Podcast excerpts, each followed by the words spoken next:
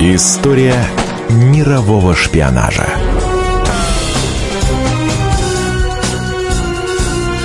На радио «Комсомольская правда». В конце Второй мировой войны гитлеровцы объявили награду в 5 миллионов франков тому, кто укажет, где находится Нэнси Уэйк. Они во что бы то ни стало хотели схватить одну из активных участниц движения сопротивления. Ее мужа нацисты к тому моменту уже расстреляли. Несмотря на пытки, он не выдал супругу. Во Францию Нэнси Уэйк забросили на самолете из Англии, где она прошла профессиональную разведподготовку. Ее псевдонимами были «Ведьма», «Мадам Андре» и «Белая мышь». Сами гестаповцы так окрестили ее за удивительную способность избегать ареста.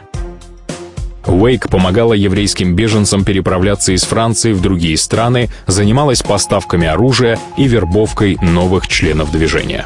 Нэнси принимала участие и в боевых операциях. Однажды она голыми руками убила немецкого часового, который мог поднять тревогу. Женщина специальным приемом перебила караульному гортань. Безжалостной она была и к предателям. Когда в отряде вычислили шпионку, никто не смог ее застрелить. Сделала это только решительная Нэнси. Среди наград разведчицы английская медаль Георга, американская медаль Свободы, медаль сопротивления и три французских военных креста. После войны Нэнси работала в департаменте разведки британского министерства авиации при посольствах в Париже и Праге.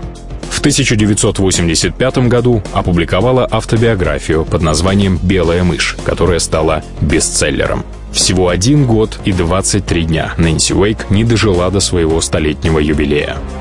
История мирового шпионажа.